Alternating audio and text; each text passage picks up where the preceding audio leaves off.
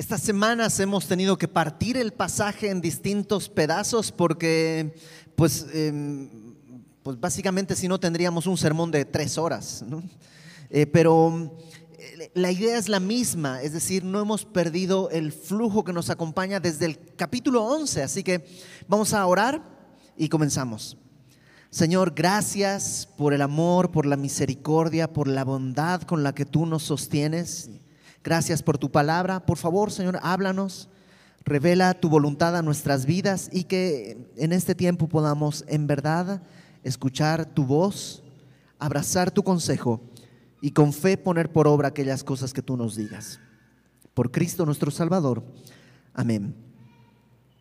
En el capítulo 11 el Señor Jesús había ido con los fariseos a la casa de un fariseo a comer y tú recuerdas que habla de la hipocresía y cómo hay que cuidarse de la hipocresía de los, de los fariseos y de los escribas. Y al salir de la casa se encuentra una gran multitud, un montón de personas que están ahí y que mm, em, pues quieren oírle, tocarle, ser sanados. Está un montón de gente ahí.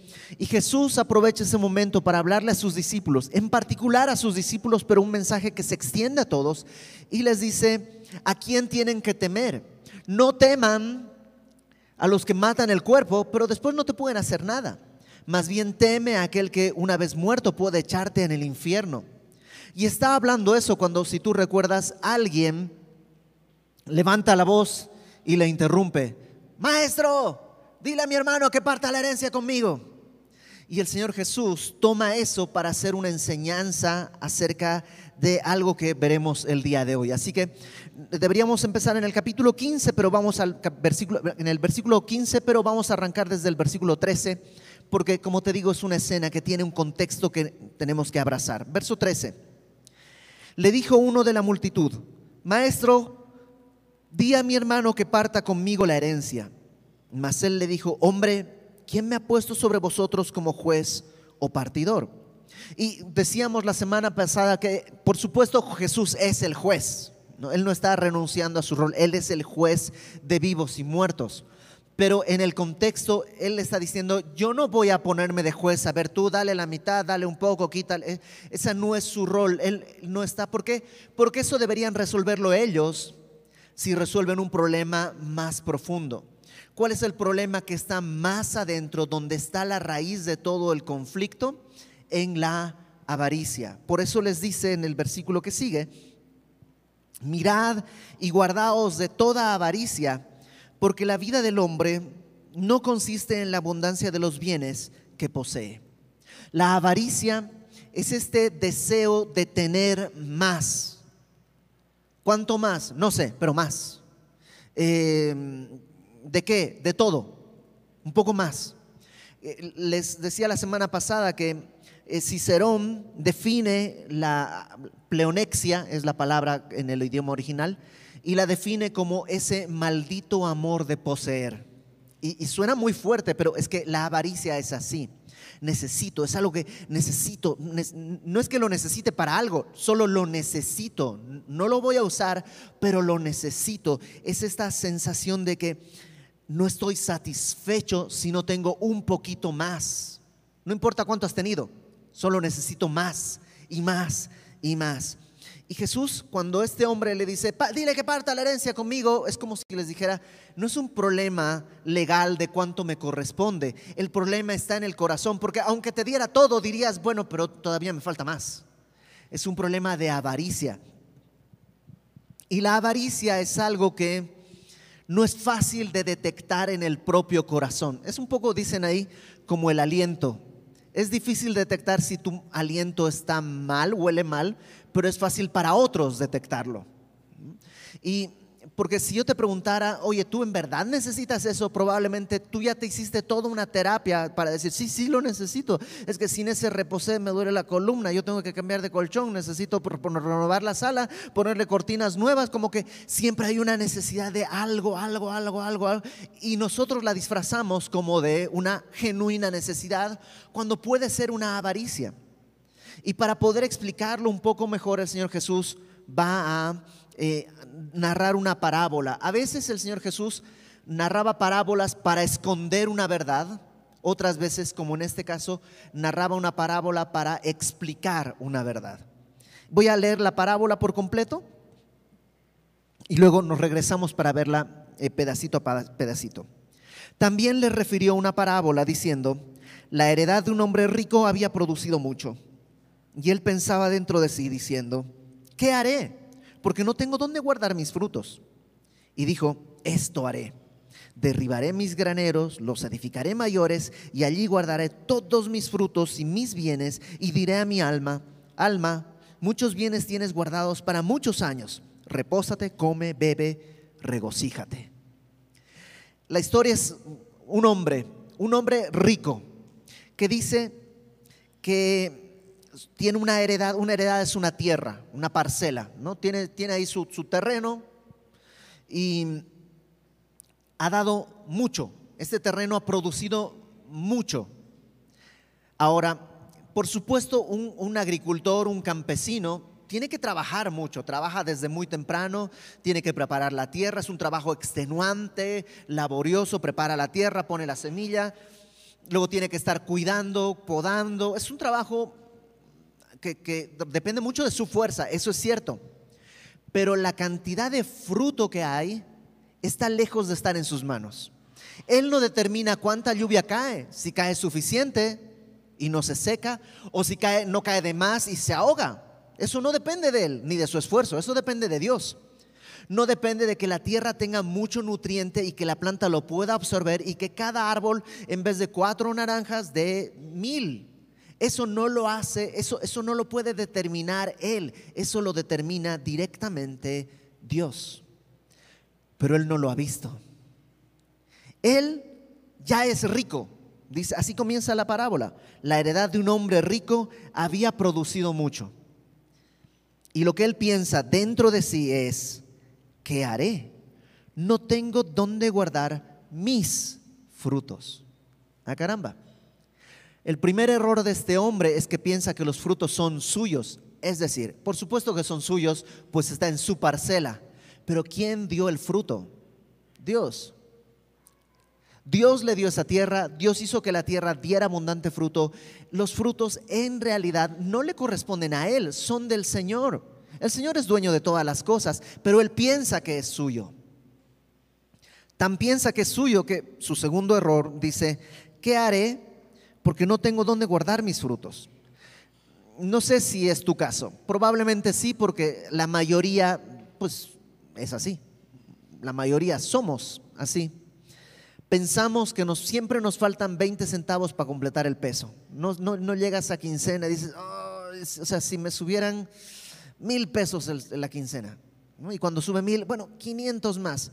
Y cuando acabe de pagar este, siempre nos quedamos con, nos falta un poquito más. Si tuviera, con que termine este crédito, con que me salga este negocio, con que tenga esta venta, con que ya con eso pensamos que vamos a llegar a obtener paz. Este hombre no solo llegó ahí, rebasó, tiene en exceso y no tiene paz. Su problema es que ahora tiene demasiado, según él. Es que él está viendo como si fueran sus cosas. Y al no tener dónde guardar sus frutos, llega a una conclusión. Derribaré mis graneros y los edificaré mayores, y allí guardaré todos mis frutos y mis bienes. Él dice, bueno, como tengo tanto, lo que tengo que hacer es destruirlo para volver a construir todo de nuevo. Es como muy raro, ¿no? Em, a lo mejor si te lo pongo en dinero, vas a comprender la insensatez. Imagínate que tú ganas mil pesos por mes y de pronto un mes llegan cinco mil pesos. Es mucho más de mil. Entonces, ¿te imaginas que tú digas, ah, ok, pues entonces voy a cerrar todas mis cuentas del banco, voy a romper todo el dinero para poder... no tiene sentido. Ni siquiera tiene la sabiduría para manejar lo que está recibiendo porque piensa que es suyo. Sigamos adelante, porque el verso 19 da una frase que es terrible. Diré a mi alma, ¿sabes qué piensa? Que su alma es suya también. Cuando la vida le pertenece a Dios, es Dios quien da la vida y solo Dios puede quitarla. Él piensa que su alma. Claro, su alma, sus bienes, su granero, su fruto, su tierra, su heredad. Mi alma. Y está tan ensimismado que se habla a sí mismo. Me diré a mí mismo, mí mismo, ¿no? Fíjate, diré a mi alma, alma, muchos bienes tienes guardados para muchos años. Repósate, come, bebe, regocíjate. Ahora, el tener mucho no es un problema. Si el día de hoy tú tienes ya en tu cuenta de banco, hiciste unos cálculos y dices, la verdad, la neta, tengo todo lo que necesito, podría dejar de trabajar y con mi, dinero que tengo en el banco yo puedo vivir el resto de mi vida y una generación más sin trabajar. ¿Sabes qué? Gloria a Dios. Buenísimo. ¿Quién no quisiera eso? A ver, ¿quién no dice amén? Todo el mundo quisiera. ¿Quién, quién no quiere? No, no, no. Yo quisiera vivir con la angustia de saber si la quincena voy a poder pagar la renta o no. Nadie. Todo el mundo anhelaría esto y no es malo si Dios te concedió. Sí, porque el problema de este hombre no es cuánto dinero o cuánto tiene. Sus recursos o su riqueza no es su problema. A veces se toma ciertos pasajes de la Biblia como para ensalzar la pobreza o demeritar la riqueza y Dios no está fijándose en eso. Veamos más allá a ver qué es lo que está diciendo Dios. Come, bebe, repósate. Pero verso 20 dice, Dios le dijo necio.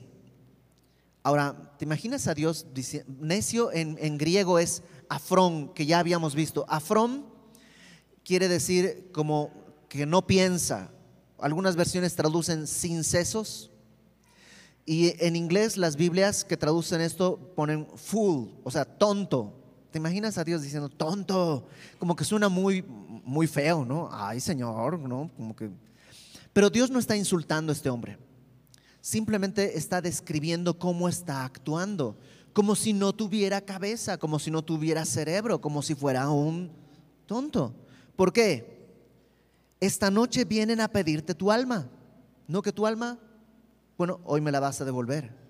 La vida es un don que Dios nos dio y un don al que Dios le debemos. Nadie es dueño de su vida. Nadie, y el Señor Jesús lo va a decir un poquito más adelante, pero no puedes hacer que tu cabello sea blanco o negro, así, o sea, exteriormente sí, pero tú no lo puedes controlar.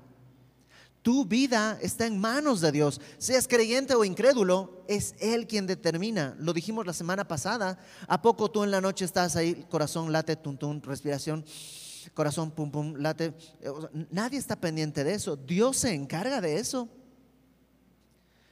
Y este hombre piensa que todo está en sus manos. Y Dios le dice, necio, hoy vas a entregar tu vida. Y todo lo que tú tienes, dice, y lo que has provisto, todo esto, ¿de quién será? Porque tampoco va a ser tuyo. Al final de cuentas, todos salimos de aquí, de este mundo, desnudos como entramos. Todo esto que tú dices es mío, ni, ni tu alma es tuya. Verso 21, así es el que hace para sí tesoro y no es rico para con Dios. Ahí está el problema. El problema no es la cantidad de recursos que tú tengas. Si tú eres millonario, ¿Sabes qué? En serio, gloria a Dios. Qué bueno que seas millonario, que tengas tu vida resuelta. Gloria a Dios. Glorifícale. Qué bueno que es así. El problema es si tú estás haciendo tesoro para ti. Y tesoro no habla solamente de dinero. El tesoro es aquello que tú consideras valioso. Y sí, el dinero es algo que nos revela cuál es nuestro tesoro. Hay gente que invierte fortuna en cómo se ve. Ese es su tesoro. Y el día en que su camisa se ensucia, se rasga o ya no puede comprarse algo de la última moda, se siente en verdad desvalorado, desvalorizado, porque su tesoro está siendo golpeado. Entonces, ¿qué, ¿cuál es tu tesoro? ¿Qué es lo que tú estás atesorando? ¿Estás atesorando para ti o estás atesorando para Dios? Dice acá el problema es que el que se hace tesoro para sí y no es rico para con Dios. Todos podemos ser ricos para con Dios aunque no tengamos dinero, porque no es un asunto económico, sino del corazón. Todo eso es lo que Jesús nos va a explicar a partir de acá. Pero en, la parábola, lo, lo, primero que te nos tiene que quedar claro es que no está condenando a este hombre por ser rico, sino por no ser rico para con Dios. No sé si me explico.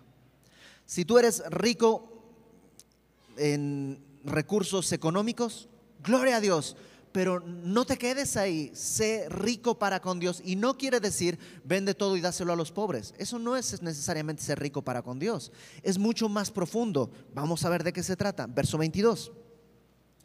Dijo luego a sus discípulos, por tanto os digo, no os afanéis por vuestra vida, qué comeréis, ni por vuestro cuerpo, qué vestiréis. Dios sabe que necesitas comer, Dios sabe que necesitas vestirte. Es algo que Dios lo sabe, desde el inicio Él lo ha sabido. Entonces, no te afanes. Ojo, no quiere decir que no te ocupes, ocúpate porque vas a comer, ocúpate por vestirte, pero no te afanes. El afán está ligado a la falta de fe. El afán está ligado a la desconfianza de que Dios puede proveer. El afán tiene que ver con desconfiar de Dios. Entonces dice, no te afanes por tu vida, porque vas a comer, ni por tu cuerpo, porque vas a vestir. Y la receta para no afanarse la da en el verso 24 y dice, considera los cuervos. Considerar en griego es como mirar, con, observar con atención. O sea, chécate, chécate, presta atención. ¿Qué cosa? Los cuervos, que ni siembran, ni ciegan, ni tienen despensa, ni granero, y Dios los alimenta. En otro evangelio dice, mira las aves del cielo. Y ahí está más bonito, porque pues, las aves del cielo son, son bonitas, ¿no? Hay eh, colibríes, petirrojos, este, canarios, están bien bonitos. Pero aquí Lucas dice, mira los cuervos. O sea, tú dices, los cuervos son feos. No es como, ay, mira qué bonito cuervo, como que no, no, no son muy elegantes. Pero aún los cuervos, dice, no les falta de comer. No siembran, no ciegan, no tienen despensa ni granero, pero Dios los alimenta. ¿No valen ustedes mucho más que las aves? Sí. De hecho, en el versículo 7 que vimos la semana pasada, Jesús les había dicho, no teman, valéis vosotros más que muchos pajarillos. Entonces mira los cuervos, los cuervos no están preocupados, ojo, están ocupados. Antes de que tú digas, ah, bueno, pues no voy a trabajar, me voy a sentar, en, me voy a rascar la panza todo el día. No, no, no, no, no. Las aves, los cuervos se levantan temprano, salen, están recogiendo migas, están recogiendo eh, granos, están recogiendo gusanitos, eh, palitos para llevar y hacer su nido. O sea, no están sin hacer nada, pero no están afanosos de que no van a comer, porque Dios cada día provee. El problema es que a veces nosotros estamos queriendo trabajar el día de hoy sin darnos cuenta que Dios solo tiene el presente para hoy yo quiero recibir, o, no es así, que tú... Lo que voy a decir no es, ok, no me lo tomen a mal, no está mal hacer esto, pero, pero es un ejemplo, ¿va?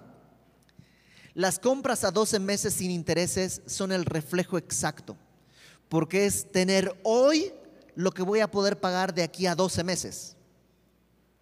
Es mi desconfianza, es que tal que en 12 meses ya no está, qué tal que en 12 meses no tengo, qué tal que mejor de una vez hoy lo que todavía Dios no ha otorgado, que es en un año. ¿no?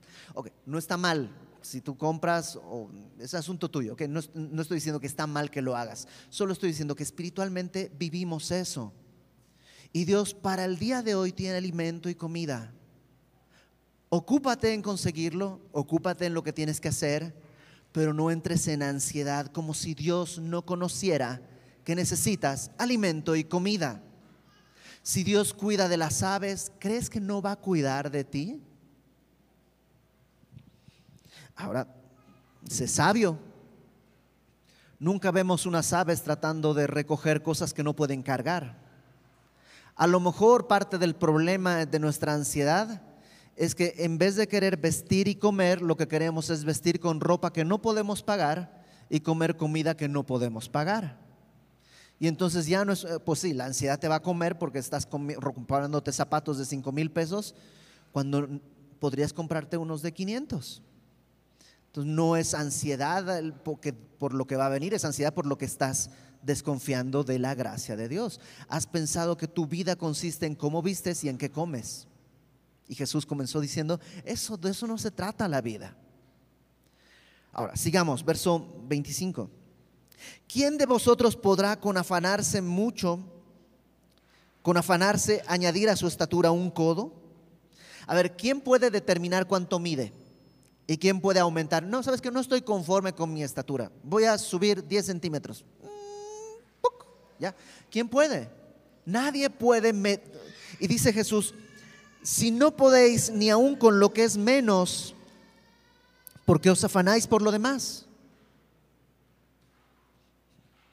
Yo no, yo no, no conocía del Señor, en realidad nunca había leído la Biblia ni nada, pero un día me encontré con un, un diálogo, unas rimas de Facundo Cabral que desde el primer día que lo escuché me los aprendí de memoria. Y, un día leyendo la Biblia dije, ah, mira, sale de acá. Pero Cabral decía, mira las aves del cielo que no siembran, ni ciegan, ni recogen en graneros, pero Dios las alimenta. Aprende de ellas, no sirve porque ni un solo, eh, no sirve tu inteligencia porque ni un solo metro puedes agregar a tu existencia. Y la idea es esa, que sobre las cosas básicas, fundamentales, Dios tiene control. ¿No crees que Dios puede tener control sobre las cosas que son complementarias? Claro que sí. No te estreses por eso. Considera, número uno, las aves del cielo. Verso 27. Considera los lirios. Lo de las aves hablaba del el alimento, ahora va a hablar del vestido. Considera los lirios, son flores. ¿Cómo crecen? No trabajan ni hilan, mas os digo que ni aun Salomón con toda su gloria se vistió como uno de ellos. Y si así viste Dios la hierba que hoy está en el campo y mañana es echada al horno, ¿cuánto más vosotros, hombres de poca fe? O sea, Salomón era el hombre más rico de, toda la tierra y con toda su capacidad económica nunca se pudo vestir con la belleza que Dios viste los lirios, las flores. Em, y si Dios tiene ese cuidado de una planta que hoy existe y se marchita y desaparece, ¿cuánto más de una persona que Dios quiere tener junto así por toda la eternidad. ¿Tú crees que Dios no te va a proveer lo suficiente para el vestido? Entonces no te afanes, confía, busca al Señor, no trates de ser rico para ti mismo, sino rico para el Señor. Ahora, sigamos leyendo. Verso 28, déjame leerlo. Si así viste Dios la hierba que hoy está en el campo y mañana es echada al horno, ¿cuánto más a vosotros, hombres de poca fe? El problema está en la fe que estás creyendo. El problema está en que nuestra fe está distraída de lo que Dios ha dicho. Dice el verso 29, vosotros pues no os preocupéis por lo que habéis de comer, ni por lo que habéis de beber, ni estéis en ansiosa inquietud. Qué bonita frase, ¿no? Esa, no estés en ansiosa inquietud porque todas estas cosas buscan las gentes del mundo. La gente que no conoce del Señor, por supuesto que se desvive por esto, pero tú sabes que tienes un Padre en el cielo. dice, vuestro Padre sabe que tenéis necesidad de estas cosas, mas buscad el reino de Dios y todas estas cosas os serán añadidas. Busca primeramente el reino de Dios y todo lo que necesites va a ser añadido. En el verso 21, cuando dice, el que hace tesoro para sí y no es rico para con Dios, lo explica en el verso 31. El que hace tesoro para sí es aquel que no está buscando el reino de Dios. El que está buscando el reino de Dios recibe todas las cosas por añadidura. El problema es que a menudo nosotros buscamos más la añadidura que a Dios. El problema es que a veces nosotros buscamos a Dios por la añadidura y eso no es buscar a Dios.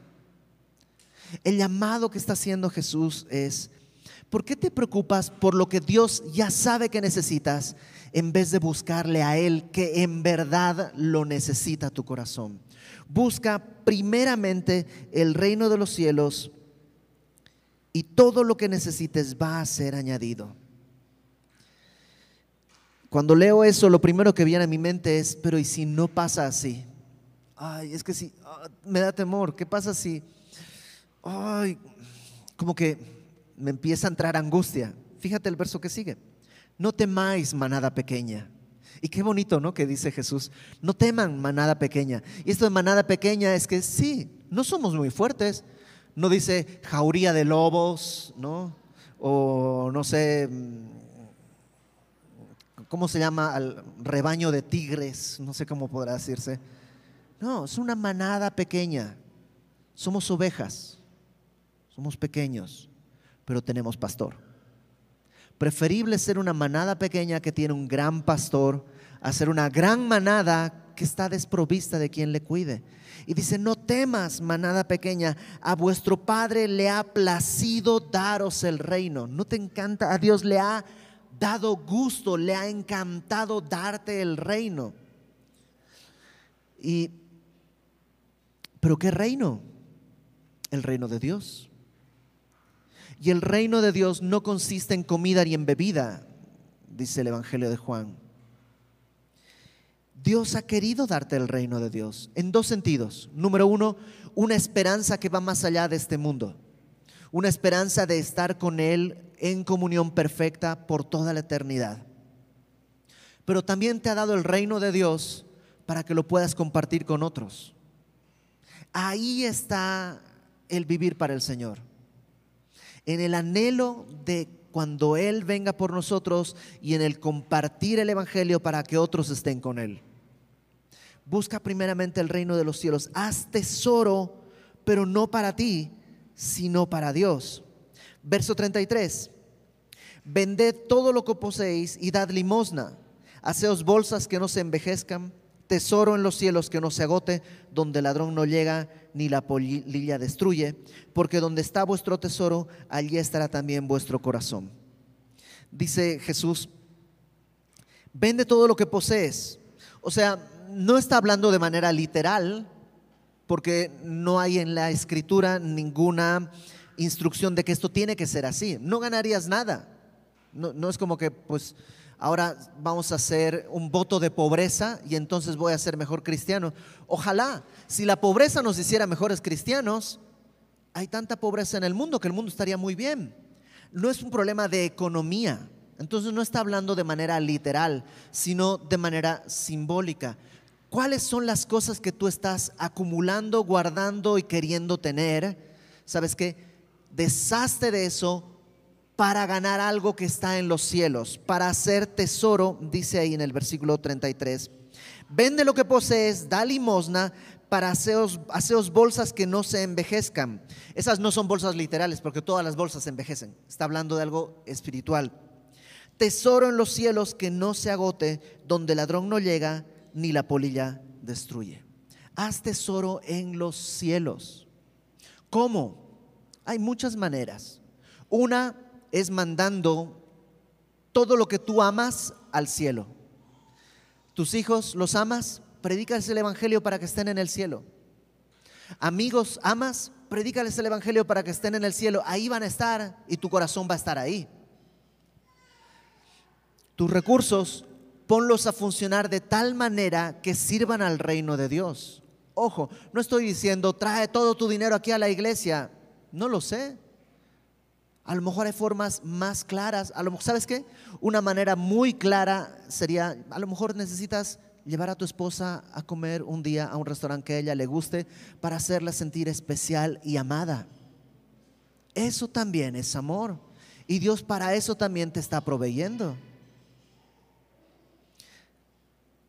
Fíjate al final del verso, el verso 34 dice, donde está vuestro tesoro, allí estará tu corazón. Lo curioso es que está en presente, donde está tu tesoro. No dice donde llegue a estar, no, es futuro y ni... El día de hoy tú tienes un tesoro. Donde está tu tesoro, ahí está tu corazón. ¿Y dónde está mi tesoro entonces? Pues sigue el rastro de tu tiempo, de tu esfuerzo y de tu dinero. Porque ahí está tu tesoro y ahí está tu corazón. Si tu tesoro es cómo te ves, vas a pasar mucho tiempo arreglándote. Y ojo, es para hombres y mujeres, ¿ok? Nada de que las... No, no, hombres y mujeres se pasan horas en el espejo. Si tu tesoro es tu apariencia, vas a pasar horas vistiéndote, arreglándote, vas a invertir todos tus recursos en cómo te ves. Y ahí está tu corazón. Y el día en que tu camisa se rompe, en el día en el que no te ves bien, te sientes robado, asaltado, algo le pasó. ¿Por qué? Tu corazón se lastima porque tu corazón estaba donde está el tesoro y el tesoro ha sido lastimado. Donde esté tu tesoro va a ir tu corazón y esto es importante. Nunca es al revés, porque a veces queremos, bueno, voy a poner mi corazón aquí para que mi tesoro empiece a ir ahí. No, no, no, no pasa así. El tesoro no sigue al corazón. El corazón sigue al tesoro. El corazón, dice Jeremías, es engañoso y perverso. Entonces solo sabe seguir el tesoro. No se va a dar cuenta si está bien o mal.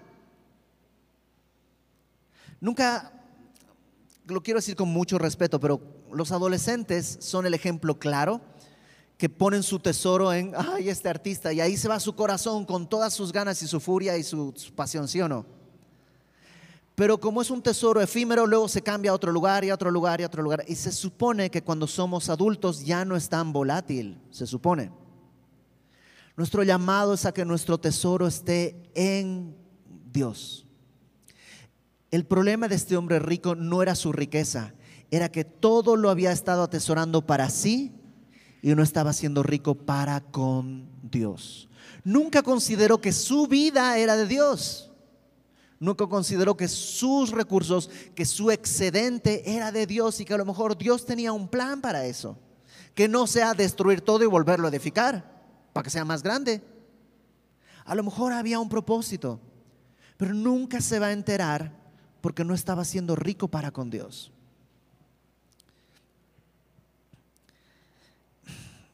A veces tememos, ay Señor, pero es que si empiezo a vivir de esa manera, siento que me va a ir mal. El, pastor Heriberto contó hace muchos años una historia. Sus hijos estaban bien chiquititos, ya sus hijos estaban grandotes, pero eran, eran niñitos, y llevó a uno de sus hijos a un McDonald's. Y le pidió unas papas fritas, su hijo le compró unas papas fritas. Y ya después el pastor le dijo, me invitas una, y su hijo agarró, apretó la, la, cajita de papas y le dijo, no, son mías. Y dice el pastor Heriberto, ¿cómo me identifiqué? Porque soy yo, o sea, soy yo con Dios así. Porque las papas se las di yo. Y Él me está negando a mí lo que yo le di. Decía el pastor Heriberto, ¿no sabes que yo puedo comprarme mis propias papas? ¿Que puedo comprarte más o puedo quitártelas? ¿Que puedo enterrarte en papas si yo quiero? Pero te di estas papas y quiero que compartas algo de lo que yo te di. Y el corazón se cierra. Por supuesto era un niñito, pero así actuamos con el Señor. Ay, Señor, pero es que si te empiezo a considerar, ¿quién sabe qué es lo que va a pasar? No va a pasar nada. No temas, manada pequeña. El Señor tiene el control. El Señor del cielo y de la tierra sigue siendo el Señor del cielo y de la tierra. Acompáñame por favor a Santiago, capítulo 4.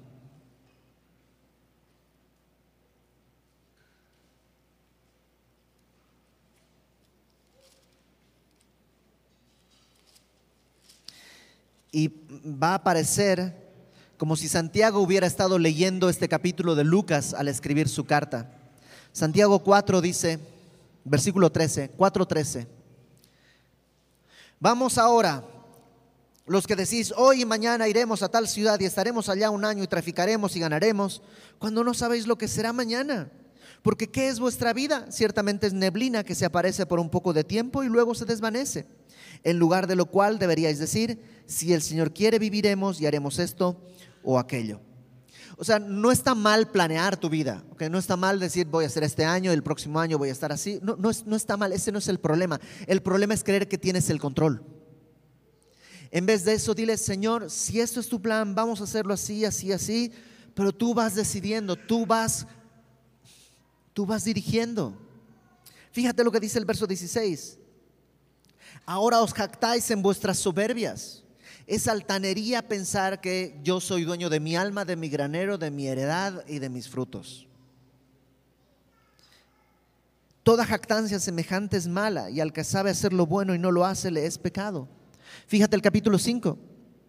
Vamos ahora, ricos, Llorad, aullad por las miserias que os vendrán. Vuestras riquezas están podridas, vuestras ropas están comidas de polilla, vuestro oro y plata están enmohecidos, y su moho testificará contra vosotros, y devorará del todo vuestras carnes como fuego. Habéis acumulado tesoros para los días postreros. Tu tesoro, eh, la idea es, tu ropa está apolillada. ¿Por qué se apolilla la ropa? Porque no la usas. Es que la tengo, la tengo, la tengo, la necesito, ahí la quiero, la tengo, la tengo, la, guardo hasta que se apolilla. ¿De qué sirvió? De comida, de polillas, de nada más. Tu tesoro, ahí tienes tus lingotes de oro y de plata, enmohecidos porque ni los tocas, ni se mueven, ahí están nomás acumulándose. ¿Para qué te los habrá dado Dios? ¿No tendrá un propósito? Y permíteme decirlo así, no solo estoy hablando de dinero. Dios te dio dinero, piensa, pregúntale a Dios, Señor, ¿qué quieres que hagamos con esto? Pero también tus talentos. Dios te dio dones espirituales y te dio dones naturales. Tienen un objetivo. ¿Están glorificando a Dios los dones y los talentos que Dios te dio? ¿O están enmoheciéndose ahí, amontonándose, criando polilla para nada? Supongo que sucedió también acá. En Bolivia, entre 1980 más o menos y 1983, 84, vivimos la etapa, el 83 fue terrible, la etapa de inflación más alta que ha habido en la historia. Creo que aquí quitaron como tres ceros a la moneda en, México, allá se quitaron como siete. ¿no? Una barbaridad el, chiste era, voy a comprar estos zapatos, hazme un favor, vigila que no suban el precio en lo que entro, ¿no? Porque subía todo así, er, era una cosa terrible. Llegamos al punto en que ya no había dinero. los billetes era imposible, porque nadie puede, el, pecero costaba 3 millones de pesos. Entonces no podías pagar con dinero y no se podía imprimir dinero más porque pues creas más inflación. Entonces lo que hizo el gobierno fue sacar cheques entonces pagabas con cheque, el dinero era un cheque. Decía, páguese al portador la suma de dos millones de pesos bolivianos. Así era, puro dinero, pero no era dinero, en cheques. Mi papá iba a cobrar con bolsas de estas de basura, porque le pagaban y era una cantidad de dinero así, tenía que agarrar como Santa Claus una bolsa de basura así de dinero, ir a la otra ventanilla y cambiar eso por cheques, porque nadie podía usar dinero. Y un día cambió la moneda. Ya no se usó esa y se usó una nueva moneda. ¿Tú sabes la cantidad de gente que se quedó con un montón de dinero que ya no sirve? Abuelitas que tenían su dinero guardado esperando que un día puedan volver a usarlo y que un día pues ya falleció la abuela, vamos quitando todo lo que es de acá y encontraron cajas enteras de dinero que en algún momento fueron una fortuna, pero que el día de hoy ni siquiera son papel, no sirven de nada. Un día va a cambiar el mundo. Y tú tienes dinero, tienes billetes espirituales y un día va a cambiar. Que cuando venga ese tiempo no te encuentres con que no tienes nada. Que cuando llegue ese momento no te encuentres con que fui rico y ahora no vale nada delante de Dios. Por avaricia. Es algo con lo que todos luchamos es algo con lo que todos tenemos que pelear. El brillo del oro a todos nos hace entontecer, es cierto. Pero Dios nos ha dado algo más grande que ese brillo, nos ha dado su espíritu. Entonces, ¿qué te parece si nos tomamos un minuto para orar? Y si hay algo que Dios te dio y lo estás guardando, oh, no estoy diciendo que no ahorres, ¿ok? Compréndeme. Si hay algo que Dios te está pidiendo que hagas y no lo estás haciendo, no seas avaro con tus dones, con tu tiempo, no seas avaro con los recursos que Dios te dio, ponlos en manos de Dios. Que Dios haga lo que Dios tiene planeado. Haz tesoros en los cielos, tu corazón va a estar allí. Señor, gracias porque en tu gran misericordia tú nos permites el día de hoy hacer una pausa y poder considerar que tu bondad nunca se aparta. Perdónanos si hemos desconfiado que tú vas a proveer lo suficiente y lo necesario. Perdónanos si hemos estado insatisfechos con lo que tenemos, anhelando más y más y más y más. Perdónanos si nos hemos distraído con el brillo del dinero. Y haz esta obra en nuestro corazón. Ayúdanos a recordar que tenemos un Padre y un pastor Ayúdanos a con fe buscar tesoro en los cielos, a acumular tesoro allá donde la polilla no, no, no destruye, donde el ladrón no puede robar. Nos ponemos en tus manos, Señor. Abre nuestro corazón para que podamos ver con una luz tuya la realidad y podamos arrepentirnos. Y esto te lo pedimos por Cristo nuestro Salvador, Señor. Amén.